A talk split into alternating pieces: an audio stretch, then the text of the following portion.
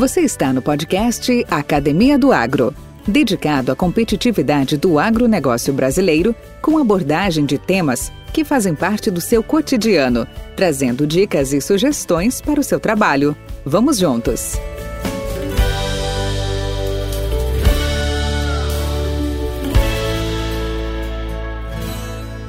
Olá, Marcos Oric, bem-vindo à Academia do Agro, tudo bem contigo?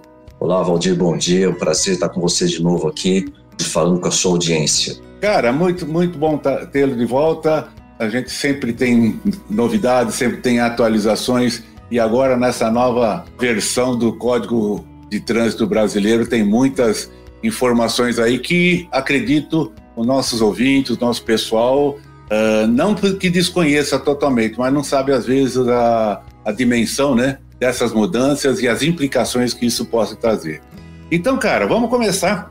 É, essa tal de lei 14.071, agora de que é 2020, né, essa lei, e que ela conhecida agora como nova lei de trânsito, ela fez grandes alterações aí no Código de Trânsito Brasileiro. E isso começou a partir agora de 12 de abril, né? Isso. E para isso, te convidamos, meu amigo Marcos, para que você nos ajude a entender um pouco mais essas mudanças. O que você achou no geral dessas mudanças? Olha, Valdir, é, foi, foram muito bem-vindas. Tá? O Código de Trânsito Brasileiro, desde o início dele, da nossa primeira primeiro código, essa é a terceira grande mudança nele e bastante relevante, tá? Eu acho que isso mostra que o Código de Trânsito ele é um instrumento dinâmico, né? Ele não ele não é congelado. Então, só que é um instrumento reativo. Ele não propõe alterações de comportamento ele vai reagindo às alterações de comportamento da sociedade. Então as coisas vão mudando, então um grupo de pessoas tratadas como especialistas sentam, discutem e veem como adequar a legislação a esses novos comportamentos. E o código veio para isso, ele trouxe bastante coisa, incorporou bastante coisa atual que não estava contida no código anterior. Eu achei bastante positivo. Lógico, eu tenho críticas a ele também, em alguns pontos, mas são poucas críticas e muitos elogios, tá? Tem bastante coisa nova e interessante. Podcast Academia do Agro. Ô Marcos, na nossa última entrevista, nós conversamos bastante sobre, logicamente, focado ao agronegócio. Ah, nós tocamos em assunto de gestão de riscos, quais são a, a, os impactos e os cuidados que o pessoal do campo tem que ter, principalmente com todos aqueles fatores, né? Adversos como estradas ruins, poeira, som, etc, etc, etc. Tá. E hoje, com essas mudanças para o público deste canal, para o público do agro, há alguma mudança que você destacaria de relevância? Ah, eu acho que tem bastante coisa aí. Então a gente vai focar porque mudou muita coisa para muita gente, né, que trabalha com trânsito. Mas para o usuário direto e pensando no seu público aí, pessoal do agronegócio, eu, eu vou destacar alguns artigos primeiro, primeiramente aqui, que eu acho que são interessantes assim para ver como que eles incorporam atualidades no código, né? Então, o artigo 82, por exemplo, inciso 11 ele colocou que parar sobre faixa, sobre ciclofaixa ou ciclovia agora, é uma infração grave. Né? Então, ele está incorporando bicicleta ao nosso novo modelo né, de trânsito agora. Por quê? Porque com a questão da pandemia, ela trouxe um monte de desvantagens, de mortes, desestruturação, parte econômica, mas ela é lógico, como tudo, ela tem o seu lado positivo também. E uma coisa bastante positiva é que aumentou enormemente o uso da bicicleta durante a pandemia. Então eu tenho colegas aqui em Campinas que têm é, bicicletaria, né? Locais que mexem, oficinas de bicicletas tal, eles aumentaram um monte, eles ganharam muito dinheiro durante a pandemia. Então, pra, então tanto que eu, que eu levava a minha, eu tive que mudar, porque o cara não tinha mais agenda. Né? Era impressionante o Denis. Então, é, é, é, acho que isso é uma coisa legal. Então, o código também colocou e a gente vai precisar tomar mais é, dar mais atenção agora ao ciclista, porque a quantidade aumentou bastante. E lógico, né, numa negociação entre veículo e bicicleta, a bicicleta leva desvantagem, né? Então ela há muito mais riscos. Então, uhum. parar sobre, a, sobre ciclofaixa ou ciclovia agora passou a ser infração grave. Isso é uma mudança interessante. Mais um interessante que acha bem curtinho assim, artigo 244, o transporte de crianças em moto. Né? Então, antes era até 7 anos de idade, né? a partir daí poderia, subiu para 10 anos, é gravíssimo agora, e suspensão do direito de dirigir. Se você for flagrado transportando uma criança com menos de 10 anos é, em moto hoje, é gravíssima multa e suspensão de dirigir. E mais uma, assim, bem rápida, que acho que tem tudo a ver com todo mundo, né? é a questão do uso do farol baixo. A gente sempre defendeu o farol baixo, é. em qualquer circunstância. E antes ele, tava, ele era obrigado em rodovias. Agora ele está limitado apenas a rodovias de pista simples. Isso é uma pena que ele tenha regredido. Eu prefiro tudo. Só que também o artigo 250, ele acrescentou o seguinte, antes não tinha isso. Em chuva, neblina e cerração. Antes estava como lanterna nessas três situações. Então ele atualizou uma parte legal aí. Aí são só três coisas bem básicas que eu falei para você ver como que o código é dinâmico, tá? tá certo, Isso é bem tá bacana. Certo. Essa questão do, do farol baixo aceso, inclusive grandes corporações já tinham adotado mesmo antes da exigibilidade do Código Brasileiro de Trânsito, né? Por, por entender ser uma, uma questão de segurança muito grande. E esse retrocesso, vamos chamar assim, esse pequeno retrocesso que eles deram, mas também tem um sentido, né? Que vai amenizar, porque com a atualidade desses novos veículos, os, os veículos novos saem todos com já de, de fábrica, né? Com com a, a luz diurna, né? Automaticamente a, a, acesa. Então, isso, de repente, talvez até por conta dessas inovações e atualidades, ela tenha dado essa, esse pequeno passo atrás, creio eu, né? Olha, talvez eu esteja enganado, mas talvez seja isso. É assim, ó. Então, nesse caso, eu, eu tenho uma opinião diferente. Eu acho que a DRL, DRL é Daylight Running Lamp, é a luz de rodagem diurna. É aquele filetezinho de LED, tá? Uhum, uhum. Então, os carros modernos vêm, de fato, mas quando você pega numa, numa rodovia, uma viagem durante o dia, né, com sol forte e tal, qual é a função do farol baixo numa rodovia duplicada, triplicada? É muito mais para quando você se aproxima de um caminhão pelo retrovisor, ele perceber a sua aproximação, pós de ponto cego, né? E, o, uhum. e a DRL é muito fraca para isso, ela não cumpre. O farol uhum. baixo tem uma intensidade de luz muito mais forte. Então, tanto que os clientes eu tenho defendido. A gente tem uma palestra agora para essa atualização do código, tá? Uma palestra uhum. de uma hora e uma hora e pouquinho sobre isso. Eu tenho defendido, mantenha o farol, não confie na uhum. DRL. Tá? Para mim, ele é muito mais uma decoração, vai virar uma moda, do que uhum. um instrumento de chamar atenção para o seu veículo. Tá? Entendi, entendi. Não, legal, legal, bela abordagem. Podcast Academia do Agro. Cara, há uma coisa que também me chamou a atenção, mas eu queria entender um pouco melhor, a questão de autuações por embriaguez. Mudou alguma coisa o código?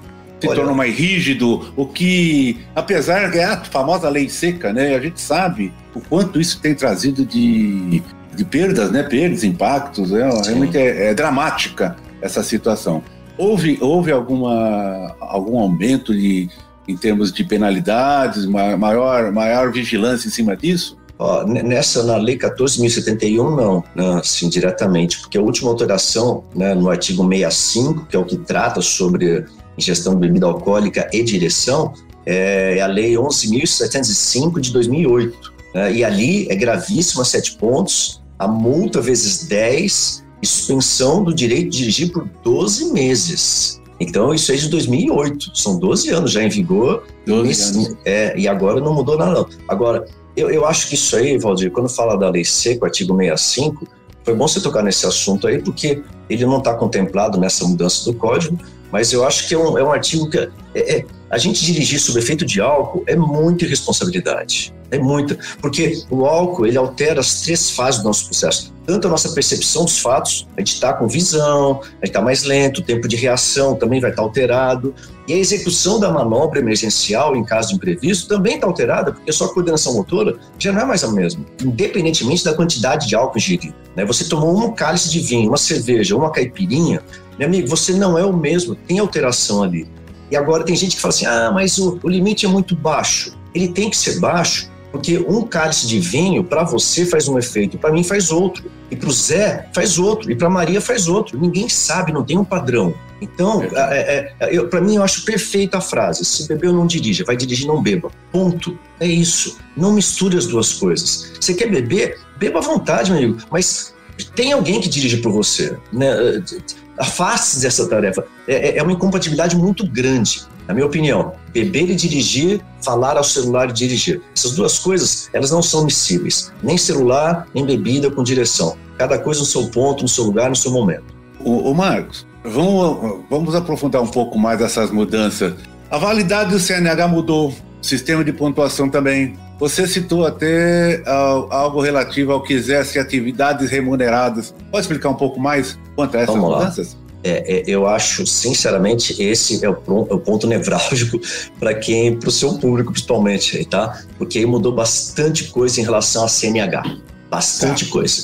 Quando eu falo que o código é dinâmico, eu vou começar assim, pegar o artigo 159, né, que colocou assim, a CNH é expedida em meio físico ou digital, que é a CDT, que é a Carteira Digital de Trânsito. Então eles já incorporaram nesse código é, é, o app, né, o aplicativo onde você monta CNH. Agora ele é formal, está escrito no código, vale como documento. Né? Então, okay. eu gosto de fé pública e é um documento de identidade. Se tiver com o celular, com a CNH ali digital, acabou, meu amigo, vale ela. Então, eu acho que isso aí, todo mundo, onde tem, né, onde o Estado que já tem, conseguiu baixar o aplicativo, vale a pena ter. Vou te dar um exemplo bem rápido. De setembro do ano passado, eu fui de moto aqui de Campinas para Uberlândia, e a hora que cheguei pertinho de Uberaba, lá parei num posto e tal, aí eu precisei pegar, comprar um negocinho, tomar um refrigerante e tal. Aí a hora que fui pegar, eu falei, cadê minha CNH? Não tava comigo. Eu falei, não é possível que eu fiz uma besteira dessa, né?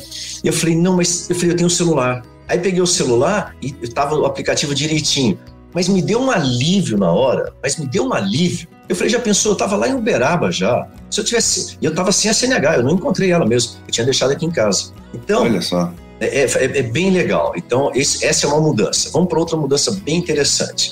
O exame de aptidão física e mental, que é a nossa a validade do nosso CNH, ele também mudou agora. Para quem tem menos de 50 anos, a CNH vai passar a valer por 10 anos. Para quem tem de 50 a 70, ela vale por 5 anos. E para quem tem mais de 70, ela valerá por 3 anos. E aí tem uma, uma, uma pergunta que numa palestra recente que eu fiz, né? a pessoa colocou a pergunta, eu acho que vale a pena para o seu público também aí. Ô Marcos, a minha carteira ela é válida por cinco anos ela vence o ano que vem. Né? E eu tenho menos de 50 anos de idade, estou com 44, 44 anos de idade. Ela passa a valer automaticamente por 10 anos? Não, não. Vale o que está escrito nela. Aí na renovação, se você tem menos de 50, aí a próxima validade virá para 10 anos. Né? Então vale o que está escrito nela hoje. Uhum. Tá? Então se vencer o ano que vem, ela vence o ano que vem. Aí, na renovação, ela passa a ser incorporada nesse, nesse novo formato aqui agora, tá bom? Então, essa é uma coisa legal, Roger, é a validade. Aí hum. depois, eu não sei se você colocou nas suas perguntas aí, né? Mas o outro tópico hum. bastante importante são as diferenças para a categoria CDE, exame toxicológico. Isso. Você tinha algo nesse sentido? Tem, tem sim. Eu gostaria de saber em relação a essa questão de exame toxicológico. A nova lei pontua que o exame eh, tem a mesma periodicidade, mudou a periodicidade, como é que ficou as observações em relação às categorias, qual que é a frequência né, de renovação disso. Gostaria sim tá. que você abordasse esse assunto, é muito importante, principalmente para os, os o pessoal que a, exerce atividade remunerada, motorista, etc. Sim. É, é, eu acho que aí é, é, a grande mudança e é onde o pessoal tem que ficar bastante atento, tá? Então, é, o exame toxicológico, ele é exigido para quem tem categoria C, D e E, ok? Então já era assim, okay. continua assim, bonitinho. Para A e B, ele não é exigido. E o toxicológico, isso também não mudou, ele tem a validade de dois anos e meio. Tá? Então, a cada dois anos e meio, você tem que refazer o toxicológico. E aí, é, o que vem agora de, de, de importante assim, que é, é, é, a, é, a, formalização da penalidade. Né? Se você for flagrado positivo no toxicológico, é suspensão de três meses, direto. Tá? Então são 90 dias de suspensão se der positivo. Outra coisa importantíssima, toxicológico. Se você for flagrado com ele vencido há mais de 30 dias, né? Então, lógico, vem na carteira registrado lá que você fez o toxicológico e a validade dele.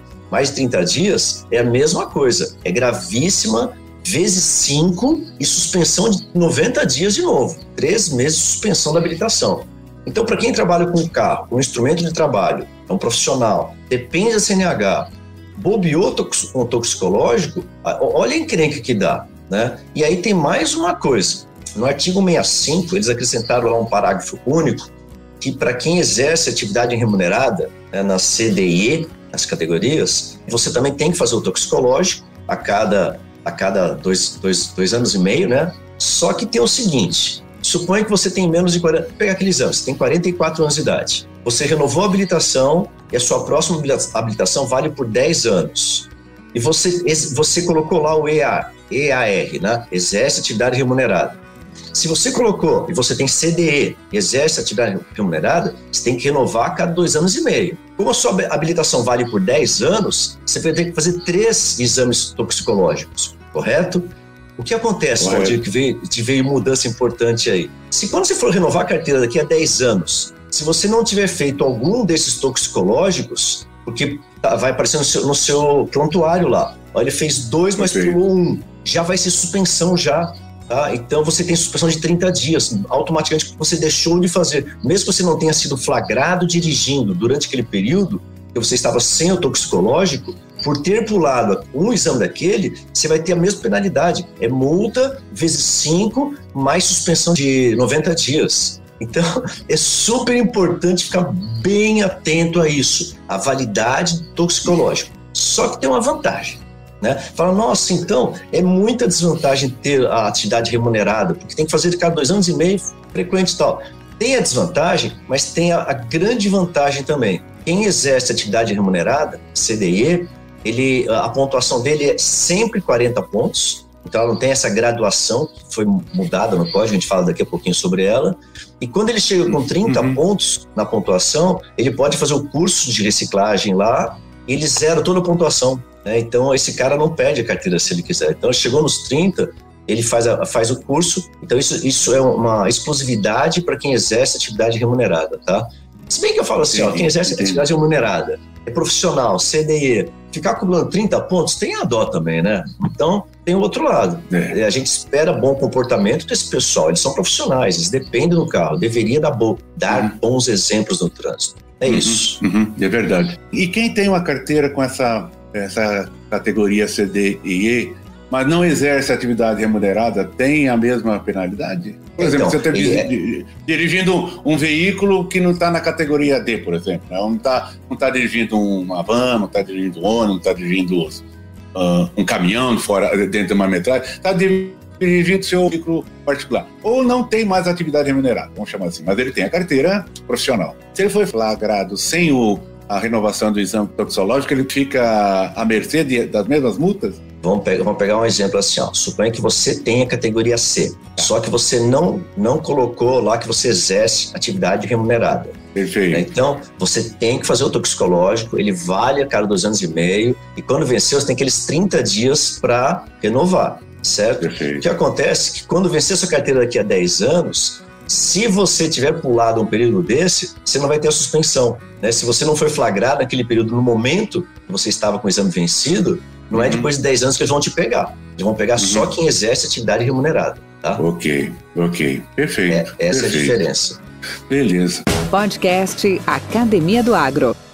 Cara, e vamos, então vamos voltar na aquela agora nas validades CNH, comentamos o sistema de pontuação. Como é que ficou isso agora? Olha, é, teve muita discussão nessa parte da pontuação. É, muita gente foi contra, né? muita gente foi contra. Mesmo que na, na, MP, nós somos em três sócios, eu tive sócios contra daqui, eu era voto vencido, né? E eu fui a favor, eu fui a favor. Eu achei bem legal essa graduação, porque, por exemplo, você está em Goiânia, você tem um pessoal que está em Recife, tem um pessoal que está em Parauapebas, entendeu? Tem um pessoal que está lá em Santa Cruz e um pessoal que está aqui em São Paulo. São realidades de trânsito muito diferentes. Então, em São Paulo tem a questão do rodízio, por exemplo, né? E às vezes você esquece o rodízio. Né? Eu já tive multa de rodízio, já, algumas. Né? Sabe quando você sai de uma reunião, você sai meio pensando ainda, você está aquela, você tá aí naquela, naquela, e você que lembrar de rodízio nada, né? Só que são quatro pontos, né? Então tudo bem, é pouquinho, é inflação média, tal, legal. Então o que, que mudou no código agora? Se você somar, chega lá nos 20 pontos, você somou 20 pontos, tem alguma gravíssima nesses 20 pontos? Não, não tem nenhuma gravíssima. Então, seu limite é 40. Toca o pau. Não, não acontece nada com a sua CNH. Se você chegou em 20 pontos, né? Você fala, deixa eu ver que multas que eu tive aqui. Eu tive uma gravíssima. Se eu tive uma gravíssima, ele vai, o meu limite são 30 pontos, não são os 20. Se eu tive duas gravíssimas, chegou nos 20 acabou. Né? Então, agora, é, só vale a, então, a multa gravíssima hoje, ela interfere no limite de pontos que você pode atingir para ter a carteira suspensa. Então, se você não tiver nenhuma multa gravíssima, você pode até os 40. Teve uma até os 30. Não, é, teve duas, chegou em 20 acabou. Né? E eu acho isso importante porque quando fala gravíssima, tem várias infrações, infrações gravíssimas que já causam suspensão. Por exemplo, artigo 65, a gente acabou de falar, que é bebida, é a lei seca. Tá?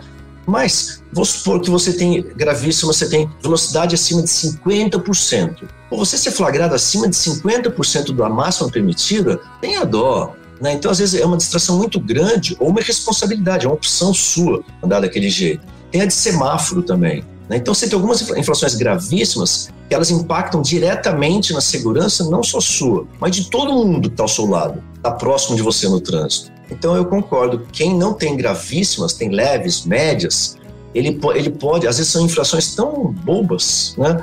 Que, é, que ele é penalizado já com a pontuação, com o valor da multa, mas não precisa ser com a suspensão da habilitação. Então eu concordei com essa graduação, tá? Achei interessante. Entendi. Outra coisa é que também agora existe, não é um prêmio, mas para uma multa que você uh, definir pagar antecipadamente, você tem um belo desconto em cima, né?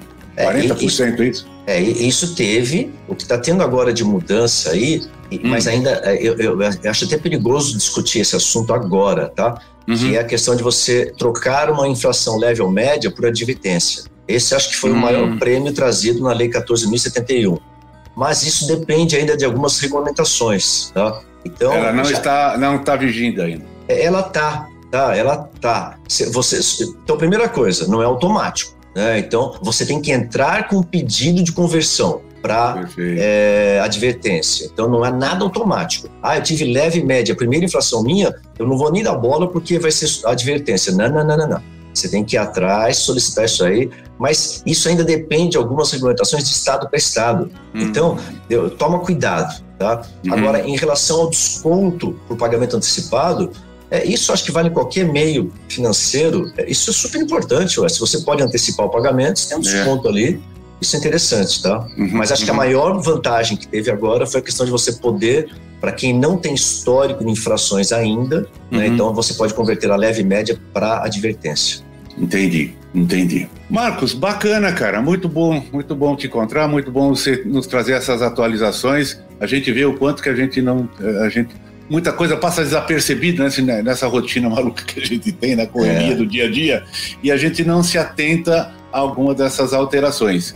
Gostaria de te agradecer Quer, como você já sabe, isso aqui é uma arena sempre aberta à sua participação e de demais colegas, trazendo essas informações tão relevantes, tão importantes, principalmente nós que hoje vivemos embarcados, né? Nós estamos para cima e para baixo e hoje a, a, mobilidade passa diretamente do respeito a essas novas regras, essas mudanças.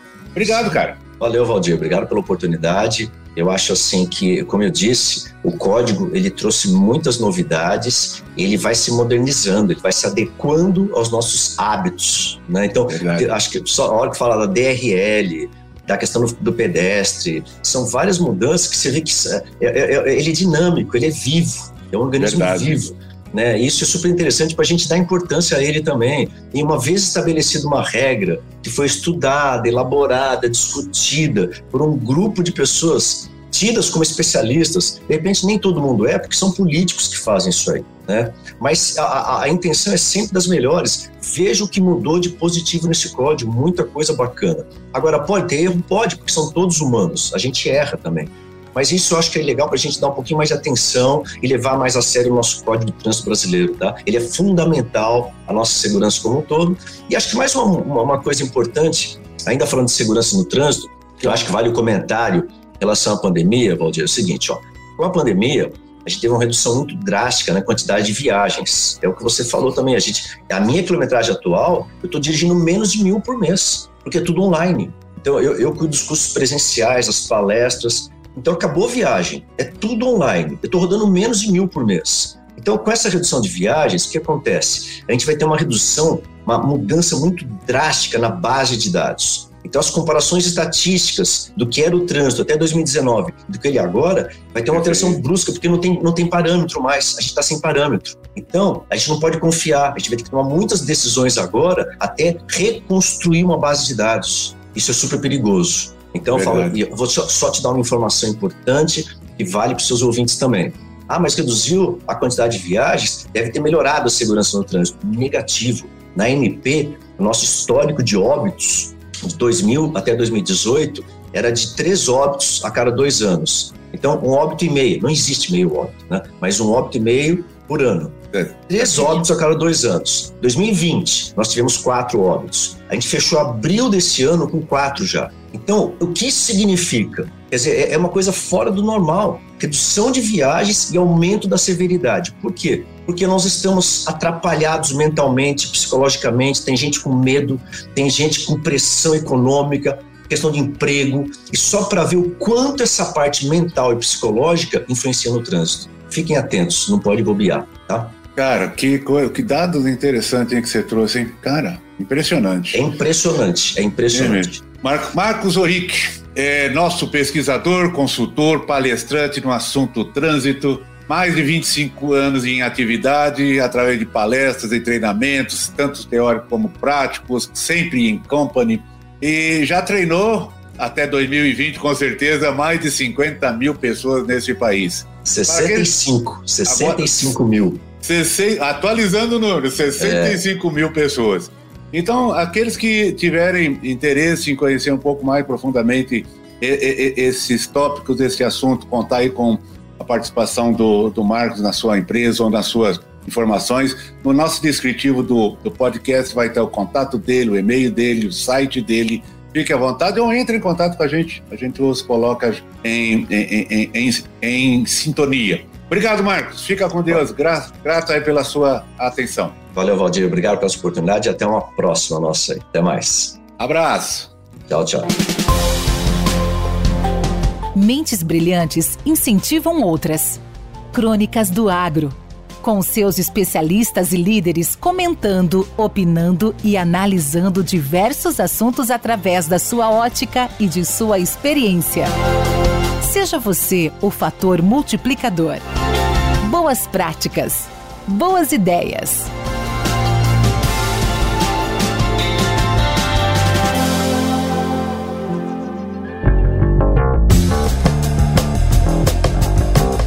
Olá a todos, a todos que acompanham aí a Academia do Agro.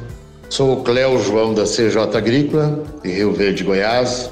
Um assunto bastante pertinente e que gera dúvidas a muitos produtores, como construir o perfil do solo utilizando implementos agrícolas. Bastante importante esse ano, 2021, aonde que está se abrindo muitas áreas, mas muitas mesmo que eram de pastagem, de cerrado, áreas argilosas e também áreas arenosas. Vou falar um pouco sobre a utilização de grades subsoladoras. Primeiro passo, numa área de mais argilosa, vamos falar assim, acima de 40% de argila, o que, que nós recomendamos quando vamos fazer o perfil do solo? Primeiro passo seria, às vezes, entrar com um subsolador, tá? uma escarificagem até 35, 40 centímetros, entra com uma grade intermediária de 28 polegadas para quebrar essas fendas, senão o calcário entra nessas fendas, fazendo a calagem após a subsolagem não é recomendado. Então, utiliza-se uma grade intermediária, aí sim, faz a calagem, aí vem com uma grade pesada. O que seria uma grade pesada? Uma grade acima de 36 polegadas. De 36 até 42 polegadas tem uma boa penetração após a subsolagem e a grade intermediária. Aí sim faz o revolvimento do calcário já aplicado. Tá? Entra com uma nova gradagem, né? ou seja, duas gradagem profunda após a aplicação do calcário. Só para vocês terem uma ideia, uma grade de 36 polegadas, ela faz um perfil de 36 centímetros. Uma grade de 40 polegadas, ela faz um perfil no solo de 40 centímetros, né? Só para vocês terem uma ideia da penetração dessas grades. Ok? E aí é, entra com uma fosfatagem, vou falar assim, uma fosfatagem e uma gessagem. Pode ser os dois juntos, pode ser um fosfato natural, um reativo, ou às vezes um, um super simples, junto com gesso, e vem com uma grade niveladora de 20 a 22 polegadas, fazendo uma pequena incorporação, uns 10 centímetros, vamos falar assim. Né?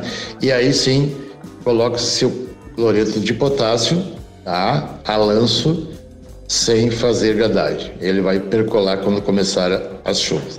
Isso seria uma boa técnica que deu muito certo aqui no sudoeste goiano, vamos falar assim, uma área argilosa e um resultado bastante positivo em produtividade.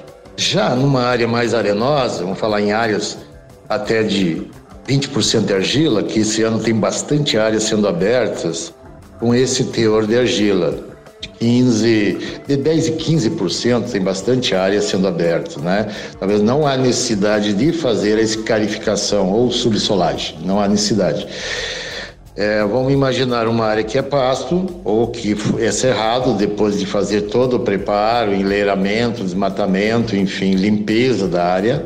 É, entra com uma grade intermediária, 28 polegadas, para dar aquela arrumada na área, a gente fala assim no sentido popular, dá uma ciscada boa, né?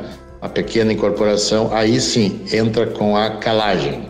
E aí vem com já duas grades pesadas, como eu falei no vídeo anterior, com duas grades acima de 36 polegadas, fazendo uma bo um bom revolvimento de solo, misturando bem esse calcário. E o calcário, para ter uma boa reação no solo, ele tem que estar bem revolvido com o solo, né? bem revolvido. Ah, ok, aí vem depois novamente com a fosfatagem e com a, a gessagem, entrando com uma grade é, niveladora, fazendo essa pequena incorporação no máximo 10 centímetros, né? Então, diferenciando da área bastante argilosa, não há necessidade de utilizar o subsolador ou escarificador, né? E sempre trabalhar um calcário, um calcário de boa qualidade, sempre posicionando um PRNT acima de 90%, tá? com um PN já próximo de 100, tá? o óxido de cálcio aí vai depender se está fazendo dolomítico ou calcítico ou os dois, numa dosagem bastante eh, boa, vamos falar assim, já que vai fazer um perfil de solo, e, eh, e uma boa incorporação e revolvimento desse calcário para começar já no primeiro ano, ter um resultado bastante positivo em produtividade. Com temas expressivos e dinâmicos, esse intercâmbio semanal visa oferecer um melhor desenvolvimento em suas habilidades profissionais e nas atividades e práticas do seu cotidiano. Somos da Academia do Agro, o podcast para todos aqueles apaixonados pelo agronegócio. Te aguardamos no próximo episódio. Até lá!